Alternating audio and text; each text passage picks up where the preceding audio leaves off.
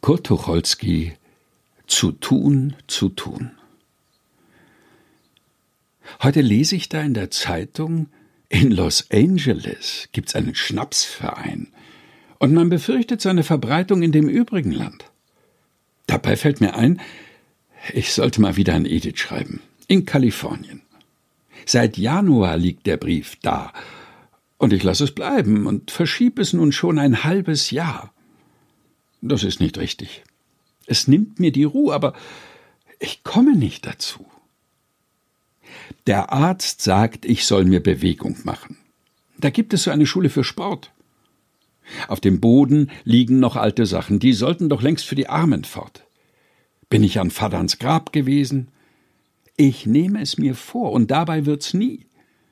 Das Gelbbuch wollte ich immer mal lesen, das und Simmels Soziologie. Wie oft wollte ich schon nach Friedrichsruh. Aber ich komme nicht dazu. Einstmals, wenn die Posaunen schallen, steigt auf der Berliner aus seinem Grab, und er steht in der ersten Reihe vor allen, weil ich doch meine Beziehungen hab.